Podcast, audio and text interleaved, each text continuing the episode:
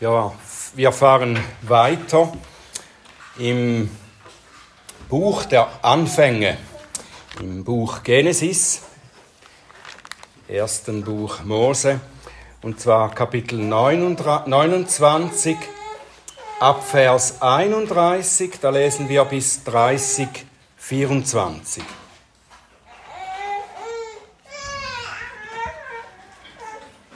Und das ist Gottes Wort. Als der Herr sah, dass Lea zurückgesetzt war, da öffnete er ihren Mutterleib. Rachel aber war unfruchtbar. Und Lea wurde schwanger und gebar einen Sohn, und sie gab ihm den Namen Ruben.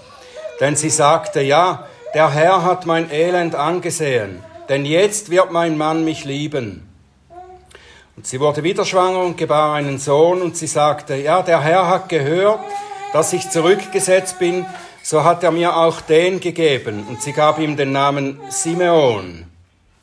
Und sie wurde wieder schwanger und gebar einen Sohn. Da sagte sie, diesmal wird sich mein Mann an mich anschließen, denn ich habe ihm drei Söhne geboren. Darum gab man ihm den Namen Levi. Dann wurde sie noch einmal schwanger und gebar einen Sohn, und sie sagte, diesmal will ich den Herrn preisen. Darum gab sie ihm den Namen Juda. Und sie hörte auf zu gebären. Und als Rachel sah, dass sie dem Jakob nicht gebar, da war Rachel auf ihre Schwester eifersüchtig und sagte zu Jakob, Gib mir Kinder, und wenn nicht, dann sterbe ich. Da entbrannte Jakobs Zorn gegen Rachel, und er sagte, Bin ich denn an Gottes Stelle, der dir Leibesfrucht vorenthalten hat? Sie sagte, siehe, da ist meine Magd Bilha. Geh zu ihr ein, dass sie auf meinen Knien gebäre und ich, auch ich aus ihr erbaut werde. Und sie gab ihm ihre Magd Bilha zur Frau, und Jakob ging zu ihr ein. Da wurde Bilha schwanger und gebar Jakob einen Sohn. Rachel aber sagte, Gott hat mir Recht verschafft und auch auf meine Stimme gehört und mir einen Sohn gegeben. Darum gab sie ihm den Namen Dan. Und Rachels Magd Bilha wurde noch einmal schwanger und gebar dem Jakob einen zweiten Sohn. Da sprach Rachel, Kämpfe Gottes habe ich mit meiner Schwester gekämpft, ich habe auch gesiegt. Und sie gab ihm den Namen Naphtali. Und als Lea sah, dass sie aufhörte zu gebären, da nahm sie ihre Magd Silpa und gab sie Jakob zur Frau. Und Silpa, die Magd Leas, gebar dem Jakob einen Sohn. Da sagte Lea, zum Glück. Und sie gab ihm den Namen Gad. Und Silpa, die Magd Leas, gebar dem Jakob einen zweiten Sohn. Da sprach Lea, zu meinem Glück oder Glückseligkeit, denn glücklich preisen mich die Töchter. Und sie gab ihm den Namen Asser. Und Ruben ging aus in den Tagen der Weizenernte und fand Dudaim auf dem Feld, und er brachte sie seiner Mutter Lea. Da sagte Rachel zu Lea, Gib mir doch von den Dudaim deines Sohnes. Sie aber sagte zu ihr, Ist es dir zu wenig, meinen Mann zu nehmen, dass du auch die Dudaim meines Sohnes nehmen willst? Da sagte Rachel, so mag er denn diese Nacht bei dir liegen, als Entgelt für die Dudaim deines Sohnes. Und als Jakob am Abend vom Feld kam, da ging Lea hinaus ihm entgegen und sagte, Zu mir sollst du eingehen, denn gekauft habe ich dich, gekauft mit den Dudaim meines Sohnes. Da lag er diese Nacht bei ihr. Und Gott hörte auf Lea, so dass sie schwanger wurde und dem Jakob einen fünften Sohn gebar. Da sagte Lea, Gott hat mir meinen Lohn gegeben dafür, dass ich meinen Mann meine Magd gegeben habe. Und sie gab ihm den Namen Issachar. Und Lea wurde noch einmal schwanger und gebar dem Jakob einen sechsten Sohn. Da sagte Lea, mir hat Gott ein schönes Geschenk geschenkt, diesmal wird mein Mann mich erheben, denn ich habe ihm sechs Söhne geboren. Und sie gab ihm den Namen Sebulon. Danach gebar sie eine Tochter und gab ihr den Namen Dina. Und Gott dachte an Rachel und Gott hörte auf sie und öffnete ihren Mutterleib. Und sie wurde schwanger und gebar einen Sohn. Da sagte sie, Gott hat meine Schmach weggenommen und sie gab ihm den Namen Josef. und sagte, der Herr füge mir einen anderen Sohn hinzu.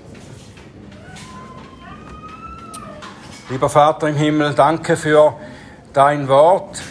Danke für das, was du uns zeigen willst darin.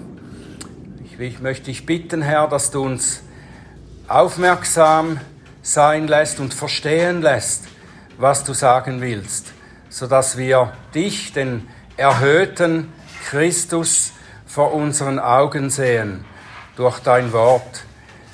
Möchte ich bitten, Herr, dass du meine Lippen öffnest, dass sie deinen Ruhm verkünden. Amen. Gehen wir ganz zu kurz zurück in der Geschichte. Gott hatte zuerst Adam versprochen, dass er einen Nachkommen Evas aufstehen lassen wird, der der Schlange den Kopf zertreten wird. Wir wissen, dass damit der Erlöser, der Christus gemeint war, der den Teufel überwinden und ihm seine Macht brechen wird, die er durch die Sünde über die Menschen ausübt. Viel später dann versprach er Abraham, dass aus seiner Frau Sarah ein Nachkomme aufstehen wird, dass ihm ein Nachkomme gegeben wird, dem, aus dem ein unzählbares Volk erstehen wird. Später gab er dieses gleiche Versprechen Abrahams Sohn Isaac weiter und dann an dessen Sohn Jakob. Und jetzt sind wir an dem Punkt der Geschichte angelangt, wo dieses Versprechen erstmals etwas größere Dimensionen annimmt. Bisher bekamen die Väter Abraham und Isaac jeweils nur einen Sohn, über den diese Linie der Entstehung des versprochenen Volkes weitergehen soll und erfüllt werden soll. Natürlich, äh, Abraham hatte auch den anderen Sohn, ähm, aber über den sollte nicht die Linie der Verheißung weitergehen. Und auch Isaac hatte ja Jakob und Esau, aber nur über Jakob sollte diese Linie der Verheißung weitergehen. Also, sie haben je nur einen Sohn, um dieses große Volk erstehen zu lassen. Es ist noch nicht sichtbar jetzt von dieser unzählbaren Menge, die zahlreich wie die Sterne des Himmels sein soll. Jetzt aber bei Jakob, da scheint es vorwärts zu gehen. Und dabei ist es mehr als erstaunlich, auf welche Art und Weise der Herr dieses Volk, diese Stammväter dieses Volkes erstehen lässt. Schon bei Abraham und Isaac sahen wir, dass, äh, wie Gottes Allmacht und Barmherzigkeit und seine Gnade zusammenwirken, um seinen Plan zu verwirklichen. Die Männer und ihre Frauen Abraham, Isaac und ihre Frauen, die taten vieles, das aus menschlicher Sicht es eigentlich unmöglich gemacht hätte, dass Gottes Pläne erfüllt werden. Sie haben sich so äh, daneben verhalten. Sie hätten fast vereitelt, was Gott vorhatte.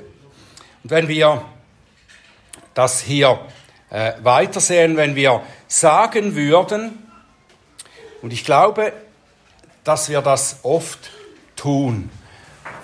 Vielleicht nicht so ganz bewusst aussagen, aber wir, wir drücken eigentlich diese Art zu denken, die tief in uns, in unserem Herzen sitzt, drücken wir oft aus. Wir sagen so etwas wie, wenn wir genau auf Gottes Anweisungen achten, wenn wir vollkommen seine Gebote befolgen und keinen Schritt daneben machen, wenn wir alles richtig machen in unserem christlichen Leben, dann lässt der Herr uns erfolgreich sein und unser Leben gelingen. Dann erfüllt er seine Versprechen, sonst nicht.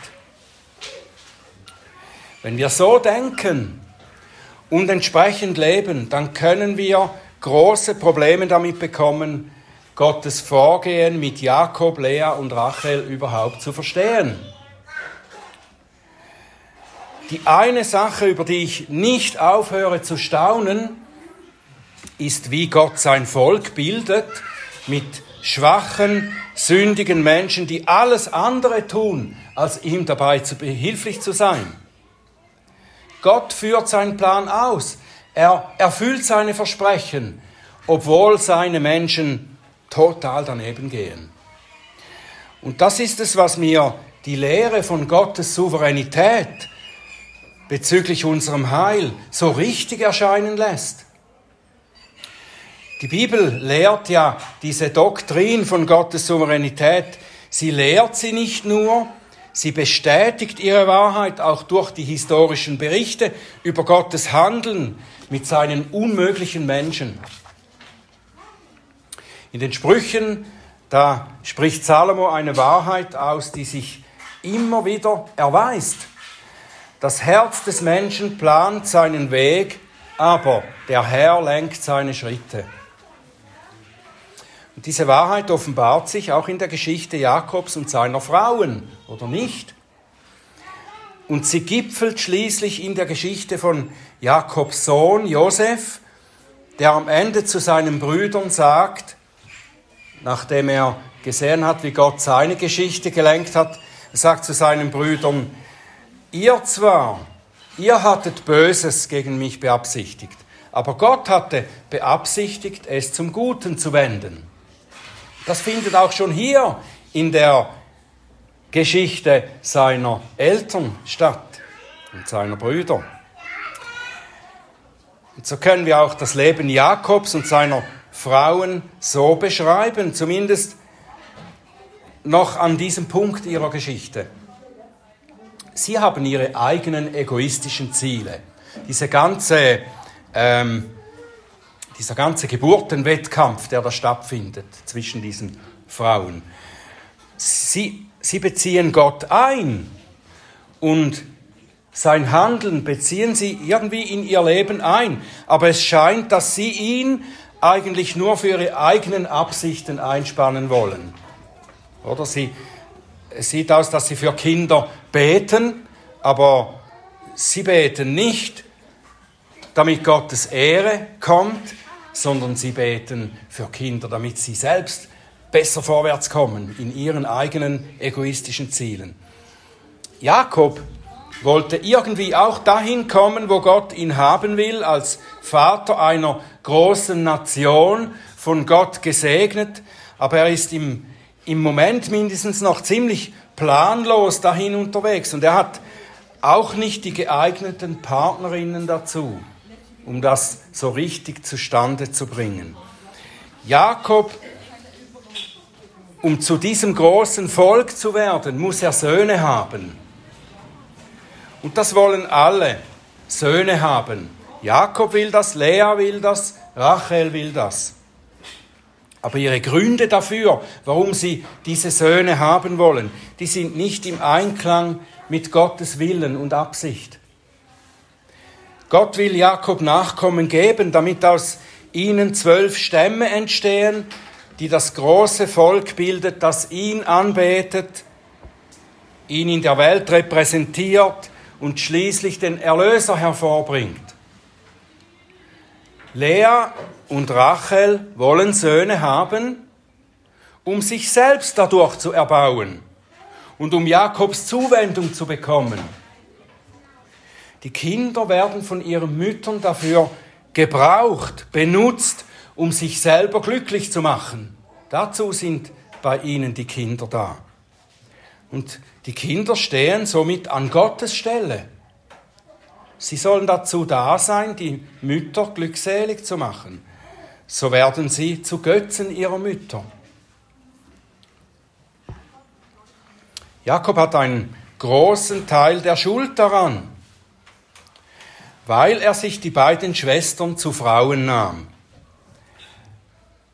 Sicher sagt vielleicht jemand, ja, er wurde ja von Laban betrogen und bekam zuerst Lea, die, die er nicht wollte, und bekam nicht Rachel.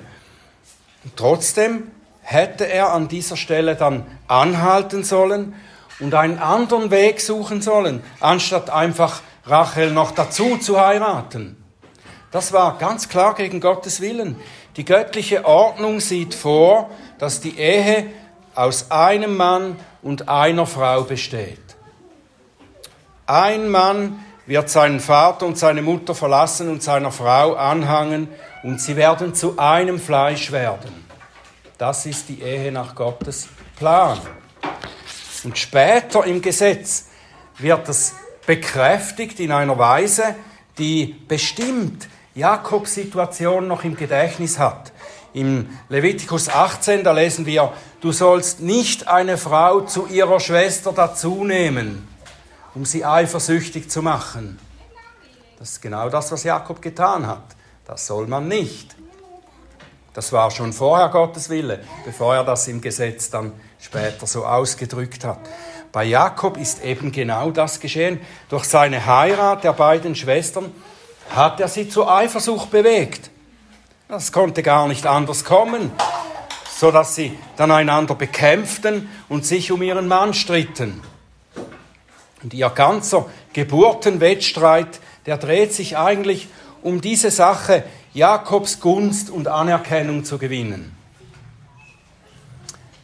Leas Ehe mit Jakob nahm schon ihren Anfang damit, dass, dass, diese, dass sie diese Anerkennung nicht hatte. Jakob hat Rachel geliebt und er hat Lea vernachlässigt. Und zwar pflegt er offensichtlich ja den ehelichen Verkehr mit ihr, aber seine Liebe, die Zuneigung seines Herzens, die galt nicht Lea, sondern die galt Rachel. Und dagegen kämpfte Lea an. Und sie bekam durch Gottes Gnade einen Vorteil in die Hand. Sie konnte Söhne gebären, während Rachel vorerst unfruchtbar war. Und die Not trieb Lea offenbar ins Gebet, irgendwie. Denn sie verstand die Geburten ihrer Söhne ja als Gottes Erhörung, wie wir aus den Namen dieser Söhne lesen können. Es war in dieser Zeit üblich, dass man den Kindern Namen gab, die, deren Bedeutung die Umstände und die Lebenssituationen beschrieben, in denen die Menschen waren zu dem Zeit der Geburt oder äh, die Bedeutung, äh, die diese Kinder für die Eltern hatten, wurden in ihren Namen auch ausgedrückt. Und die Namen der ersten vier Söhne Leas, die stellen etwas wie eine Steigerung von Leas Gemütszustand dar. Ruben, der erste Ruben, das bedeutet siehe ein Sohn. Den nannte Lea so, weil sie sagte, der Herr hat mein Elend gesehen und jetzt wird mein Mann mich lieben. Simeon, der zweite, was Erhörung bedeutet, den nannte sie so, weil sie dachten, dachte, der Herr hat gehört, dass ich zurückgesetzt bin. Und Levi, das bedeutet angeschlossen. Den nannte sie so, weil sie dachte, jetzt wird mein Mann sich an mich anschließen. Jetzt kann ich ihn gewinnen, seine Zuneigung gewinnen. Und diese ersten drei Namen zeigen, dass die Söhne für sie eigentlich Mittel zum Zweck waren, um Jakob für sich zu gewinnen. Und es ging ihr mehr um diese Beziehung zu Jakob als um die Bedeutung, die diese Söhne in Gottes Absicht hatten. Ihre Frömmigkeit, Leas Frömmigkeit hatte damit eigentlich mehr sich selbst im Blick als Gottes Ehre. Und das ist ein großes Übel, das leider in vielen Familien auch stattfindet und so große Not in die Familien bringt, wenn die Eltern nicht Gottes Ehre im Blick haben, in Bezug auf ihre Kinder, sondern ihre Kinder einfach dazu haben wollen, dass sie sie glücklich machen. Sie haben eine falsche Beziehung zu den Kindern. Die Kinder werden eigentlich dann zu Götzen. Kinder sind eine Gabe des Herrn, sagt das Wort Gottes. Aber sie sind uns nicht gegeben, damit wir sie besitzen oder sie zum Zweck unseres Glücks missbrauchen, sondern sie gehören dem Herrn, der sie uns einfach anvertraut, damit wir sie für ihn und seine Ehre und sein Königreich aufziehen. Vielleicht hat Lea etwas mehr davon verstanden, als sie ihren vierten Sohn dann den Namen Judah gab, der Lobpreis bedeutet. Und sie sagte, diesmal will ich den Herrn preisen. Es geht etwas in die richtige Richtung jetzt, aber es ist dann doch, kommt dann doch nicht ganz so gut heraus. Werden wir später sehen. Interessanterweise wurde aber Judah wurde der Vater des Stammes, aus dem der Christus hervorkam. Wenn wir aber sehen, wie dieser Geburtenwettkampf weiterging, dann sehen wir, dass Leas Herzenshaltung nicht, noch nicht geheiligt war. Der Streit wurde weiter empfacht, als Rachel jetzt anfing, dagegen zu halten. Rachel wurde eifersüchtig, weil ihre Schwester offenbar durch die Geburten ihrer Söhne Jakob etwas näher kam. Sie wird in ihrer Eifersucht sogar irrational, indem sie Jakob für ihre Unfruchtbarkeit verantwortlich macht. Gib mir Kinder oder ich sterbe. Wahrscheinlich meinte sie, wenn du mir nicht Kinder bringst, dann kann ich mich gerade so gut umbringen.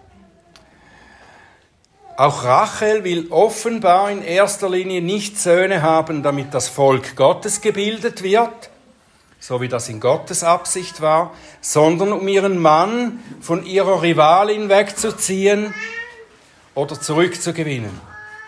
Sie ist doch die wahre Geliebte Jakobs. Und der Inhalt ihrer Forderung sagt in etwa das aus, Jakob, wenn du mich wirklich liebst, und nicht Lea, dann mach etwas. Sorg dafür, dass ich auch Kinder haben kann. Du bist zuständig. Und das ist typisch für die Frau, die ihr in ihrer Ehe nicht Gottes Ehre, sondern ihr eigenes Vorwärtskommen sucht. Sie sieht sich selbst im Zentrum. Ihr Mann ist zuständig für ihre Glückseligkeit. Dafür hat sie ihn schließlich geheiratet. Während Lea immerhin noch betete, blieb Rachel hochmütig und sucht ihr Glück nur bei einem Menschen. Und sie beharrt auf ihr Recht. Es ist mein Recht, das zu bekommen. Dafür ist ihr jedes Mittelrecht. Und sie folgt dem schlechten Vorbild von Jakobs Großmutter und bringt ihre Magd Bilha zu Jakob. Und diese gebiert tatsächlich einen Sohn, den Rachel für sich beansprucht und sie nennt ihn Dan, was Richter bedeutet. Und sie sagt damit, Gott, der Richter, hat mir Recht verschafft. Das ist mein Recht. Und den zweiten Sohn, auch von Bilha, nennt sie Naphtali, Kämpfer. Jetzt habe ich meine Schwester bekämpft und besiegt. Es ist regelrecht beschämend, oder nicht?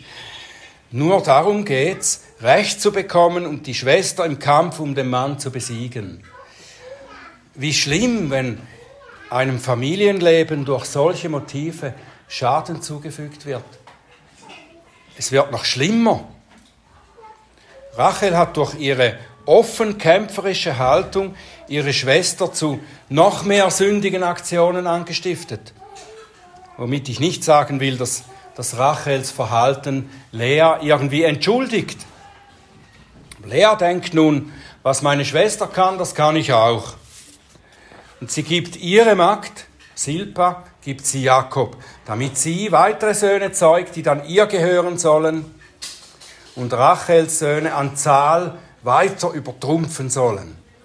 Und sie gibt ihnen den Namen Gad und Asser, Glück und glückselig. Jetzt kann ich endlich glücklich werden. Das ist immer noch die, die gleiche Haltung, oder? Jetzt, diese Kinder machen mich glücklich, dazu sind sie da. Rachels Eifersucht und kämpferischer Geist wird weiter angestachelt. Und jetzt greift sie sogar noch zu äh, naturalistischen, abergläubigen Mitteln. Sie denkt, dass sie ihren Mann durch Dudaim, das waren Früchte, die man denen man eine aphrodisische Wirkung zuschrieb, dass sie ihren Mann damit betören kann und vielleicht selber fruchtbar werden kann. Aber sie muss die Früchte, die Ruben gefunden hatte, Leas Sohn, sie muss sie von ihrer Schwester abkaufen. und sie verkauft ihr Jakob für eine Nacht. Man kann nur den Kopf schütteln über solche Familienverhältnisse. Das muss Jakob an etwas erinnert haben. So wie er einst in egoistischer Absicht seinem Bruder für ein Essen das Erstgeburtsrecht abgekauft hat, so kauft jetzt seine Frau, seine eine Frau von ihrer Schwester, eine Nacht mit ihm, um wieder einen Sohn zu zeugen, um noch mehr von Jakob zu haben. Und sie nennt ihn dann auch Issachar, das heißt Lohn, und denkt, dass Gott sie belohnt hat. Das ist fast ein Hohn. Ihre verdrehten Wege verfolgt sie und glaubt dann noch, dass Gott sie dadurch gesegnet hat. Nachdem Lea dann den letzten Sohn gebar, den sie Sebulon nannte, das heißt Wohnung, um anzuzeigen, dass sie nun endgültig denkt, dass ihr Mann sie auf den ersten Platz erheben wird. Aber der Herr hat andere Pläne. In seiner Gnade öffnet er schließlich Rachels Mutterleib. Und sie gebiert ihren ersten Sohn, den sie Josef nennt. Was bedeutet, Gott wird hinzufügen, weil sie eben erwartete, dass sie noch einen weiteren Sohn erhalten werde. Und das wird sie dann auch. Das haben wir jetzt noch nicht gelesen in unserem Text. Es kommt später dann. Und dieser Sohn wird sie dann auch das Leben kosten. Und Benjamin, den sie, als sie im Sterben liegt, eigentlich Ben-Oni, Sohn meines Unglücks, nennen wollte, nannte Jakob dann Sohn des Glücks. Ja, wenn wir unseren Blick nur auf diese Episode der Geschichte von Jakobs Familie richten würden und nur diesen unschönen Geburtenwettkampf dieser eifersüchtigen Schwestern anschauen würden, dann könnten wir über so viel sinnloses Gestreite, ich habe ihn erst eigentlich äh, Zickenkrieg nennen, den Titel der Predigt Zickenkrieg nennen wollen. Dachte, das ist vielleicht doch etwas heftig, aber es ist eigentlich ein Zickenkrieg zwischen diesen, so, so viel sinnloses Gestreite. Da könnten wir nur den Kopf schütteln und wir würden eigentlich der Geschichte äh, nicht viel mehr abgewinnen, als dass wir ein schlechtes Vorbild vor Augen haben, dem wir niemals folgen sollten. Nur so viel. Aber wenn wir diesen Teil der Geschichte im Zusammenhang mit Gottes großem Heilsplan sehen, können wir nur ehrfürchtig erstaunen vor so viel Gnade und Barmherzigkeit unseres Gottes. Wie hat er trotz und durch die üblen Motive und Machenschaften zweier Schwestern und ihres Mannes angefangen, ein Volk zu bilden, aus dem der Gipfel seiner Gnade erstehen wird, unser großer König und Retter Jesus Christus. Wenn wir noch einmal einen Blick auf die Namen der Söhne Leas und Rachels werfen, dann sehen wir zwei. Je einen von Lea und Rachel sehen wir zwei herausstechen. Das sind Judah und Josef. Und ihre Namen haben nicht nur eine direkte Bedeutung für ihre beiden Mütter, sie haben auch eine prophetische Dimension, die über mehrere tausend Jahre in die Zukunft weist. Judah bedeutet Lobpreis. Und aus ihm, aus Judah, kommt der hervor, durch den Gott und seine Gnade für alle Ewigkeit gepriesen werden wird. Und Josef bedeutet Gott wird hinzufügen. Und zu Josef wird der Herr den Sohn hinzufügen, der der wahre Sohn des Glücks sein wird. Benjamin ist nur vorerst der, den er hinzufügen wird. Gott wird einen anderen hinzufügen, der der wahre Sohn des Glücks sein wird. Beide, Judah und Josef, sind auf eine Weise Vorfahren von Jesus, dem Christus. Judah ist der leibliche Stammvater, der leibliche Vorfahre. Und aus diesem Stamm Juda wird über die Linie des Königs David wird Jesus geboren werden. Und Josef ist nicht leiblicher Vorfahre, sondern ist ein geistlicher Typus für Jesus. Wir werden das im Detail dann noch sehen, wenn wir Josefs Geschichte später studieren. Josef ist der Geliebte seines Vaters, der von seinen Brüdern verraten und an die Fremden ausgeliefert wird. So wird Jesus von seinen Brüdern verraten werden und ausgeliefert werden an die Fremden. Er leidet, Josef leidet, ist tot geglaubt und steht wieder auf und zu Herrlichkeit steigt er auf und wird zum Versorger seiner Brüder und wird ihnen Vergebung gewähren. Das werden wir in Jesus dann vollkommen erfüllt sehen. Während die Namen Judah und Josef, die ihnen ihre Mutter gab, mehr vorausschauende und eher verborgene Hinweise auf den Christus Gottes sind, so gibt Gott der Vater seinem Sohn Namen, die über allen Namen stehen. Durch den Propheten Jesaja sagt der Vater, Darum wird der Herr selbst euch ein Zeichen geben, Siehe, die Jungfrau wird schwanger werden und einen Sohn gebären und wird seinen Namen Immanuel nennen. Immanuel ist nicht der menschliche Vorname von Jesus, des Sohnes Gottes, sondern er beschreibt die Realität, die der Vater durch sein Kommen herbeiführt. Durch ihn ist Gott mit uns. Immanuel bedeutet Gott mit uns. Er stellt die verlorene Gemeinschaft mit dem Vater wieder her. Und diese Tatsache wird auch in dem menschlichen Namen des Sohnes ausgedrückt. Der Engel, der Josef erscheint, sagt über Maria und die Geburt seines Sohnes, sie wird einen Sohn gebären und du sollst seinen Namen Jesus nennen, denn er wird sein Volk erretten von seinen Sünden. Jesus, eigentlich äh, Jehoshua, das bedeutet, Jahwe rettet.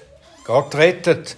Der Sohn Gottes rettet die von ihren Sünden, die an ihn glauben, und versöhnt und verbindet sie mit Gott dem Vater. Jesus rettet Menschen, die wie Lea und Rachel in ihren Sünden verstrickt sind und sich nicht selber da heraushelfen können. Und es ist erstaunlich, sage es noch einmal, es ist so erstaunlich, dass Gott mit sündigen, schwachen, orientierungslosen Menschen wie Rachel und Lea sein Volk bildet, die Vorfahren Jesu, um ihn daraus hervorzubringen und eben dann diese Menschen, dieses Volk zu retten. Die Sünder bringen den Retter hervor, damit er sie dann von ihren Sünden rettet. Immanuel, Gott ist mit uns, wie er mit Lea war, als sie zurückgesetzt und ungeliebt war. Und Jehoshua rettet uns, wenn wir wie Lea auf sündige Weise versuchen, unser Zurückgesetztsein, unser Ungeliebtsein zu verändern. Er ist mit uns, wie er mit Rachel war, wenn wir selbstbewusst unseren Platz verteidigen wollen, von dem wir denken, dass er uns zusteht und wenn wir in sündhafter Weise um unser Recht kämpfen, wenn wir unfruchtbar sind für das Reich Gottes, er macht die geistlich Unfruchtbaren fruchtbar. Was die beiden Frauen Jakobs gemeinsam hatten, trotz aller Unterschiede, war, dass sie ihre Situation nicht von Gott annahmen, sondern in sündhafter Weise Gott dafür einspannen wollten, ihre eigenen Wege zu segnen. Und das ist auch unsere Krankheit, oder nicht? Von der wir geheilt und gerettet werden müssen. Unsere Idee, dass wir unsere eigenen Wege mit Gottes Hilfe segnen können. Um uns davon zu retten, ist der Sohn Gottes gekommen. In ihm ist Gott mit uns und er rettet uns von der sündigen Neigung, unseren Platz selbstsüchtig zu erkämpfen und zu sagen, mein Name soll erhöht werden, mein Wille soll geschehen, mein eigenes Königreich soll kommen. Der Herr Jesus befreit uns dazu, dass wir beten können, unser Vater im Himmel, dein Name werde geheiligt, dein Reich komme und dein Wille geschehe. Amen.